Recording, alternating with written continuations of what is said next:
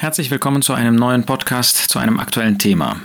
Ich habe das überschrieben mit der Frage, warum hält man Gottgläubige nicht für glücklicher?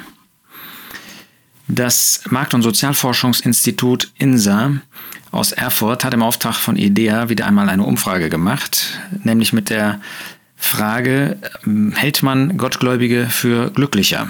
Und die Antwort ist, jeder Vierte hält Gottgläubige für glücklicher als andere Menschen. Jeder Vierte.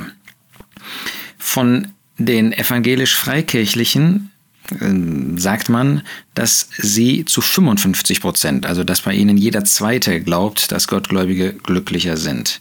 Von den Konfessionslosen glaubt, glauben das nur 11 Prozent. Nun, einerseits ist das vielleicht gar nicht so ungewöhnlich, denn als Nicht-Gottgläubiger, als Konfessionsloser glaubt man eben, dass man mindestens genauso glücklich ist. Trotzdem ist das irgendwie seltsam, oder nicht? Eigentlich sollte man uns als Christen doch ansehen, dass wir glücklich sind.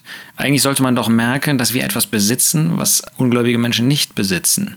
Wenn sie in unser Leben hineinschauen, wenn sie unser Leben von außen betrachten, sagen wir unsere Nachbarn, unsere Arbeitskollegen, unsere Schulkameraden, dann müssten sie doch eigentlich erkennen, der, derjenige, der ist, der ruht in sich, der ruht in Gott, der ruht in Christus, der hat etwas, was uns fehlt, der ist äh, einfach ganz anders als wir.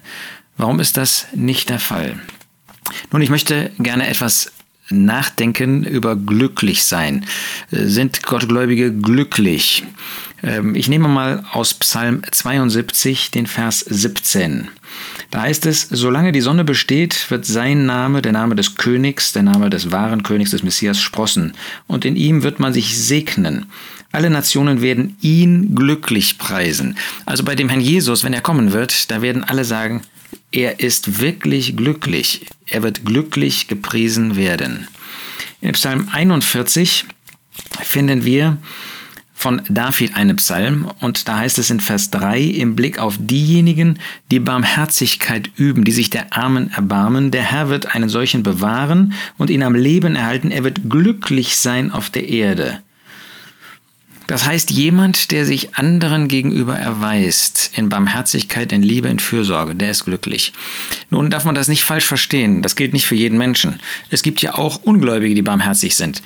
Aber Gott sagt, jemand, der sich der anderen erbarmt, der ist glücklich, der wird glücklich sein. Er wird glücklich sein auf der Erde. Gott wird ihm inneres Glück, innere Freude, innere Zufriedenheit geben. Aber das müsste man doch eigentlich auch sehen, oder nicht? Das gilt ja ganz besonders für uns, die wir bekehrt sind. Es ist ja nicht von ungefähr, dass wir gerade im Römerbrief in Kapitel 4 gleich dreimal sehen, dass jemand glückselig gepriesen wird. Ähm, wir sehen das auch natürlich in den sogenannten Glückseligpreisungen in der Bergpredigt in Matthäus 5, aber wir nehmen jetzt mal als Grundlage Römer 4. Da heißt es in den Versen 7, 8 und 9, glückselig die, deren Gesetzlosigkeiten vergeben und deren Sünden bedeckt sind. Vers 8, glückselig der Mann, dem der Herr Sünde nicht zurechnet. Vers 9, diese Glückseligkeit Seligkeit nun beruht sie auf Beschneidung oder auf der Vorheit? Denn wir sagen, dass dem Abraham der Glaube zur Gerechtigkeit gerechnet wurde. Das heißt, als Glaubende, als solche, die gläubig sind, als solche, die wir an den Herrn Jesus glauben, haben wir Vergebung der Sünden und das macht uns glücklich. Sieht man das in meinem Leben an? Sieht man mir das an? Das ist die Frage.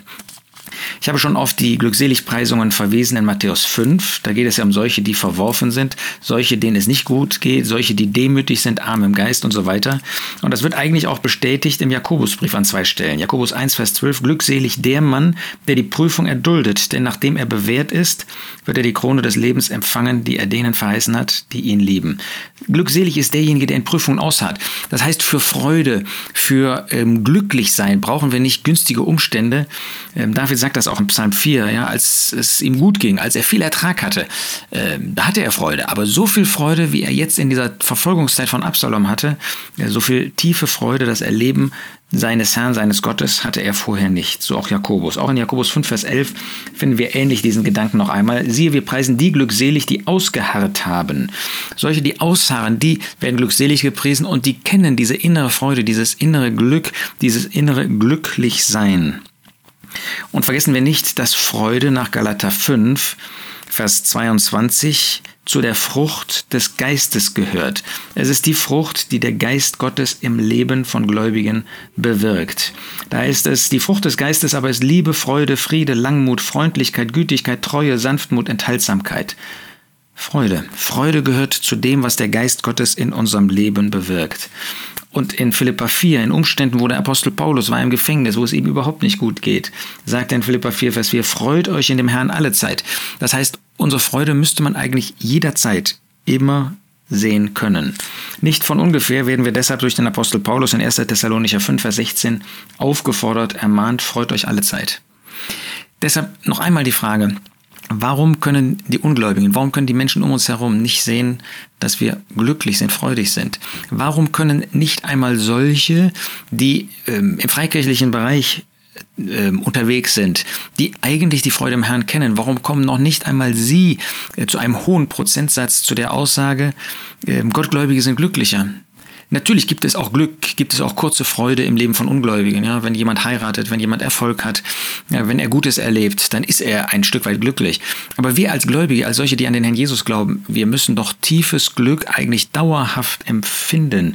Freut euch alle Zeit, seid alle Zeit glücklich, nicht überströmend ähm, in, in äußeren äh, Freudigkeitserweisungen oder so. Ja, das geht nicht um Jubeln die ganze Zeit, aber dieses tiefe Glück, das könnte man uns ansehen, wenn wir denn glücklich sind, wenn wir denn zufrieden sind, wenn wir das Christentum nicht als eine Ge äh, Gebots- und Verbotsreligion verstehen, sondern wirklich als Freiheit des Christen. Das wünsche ich dir.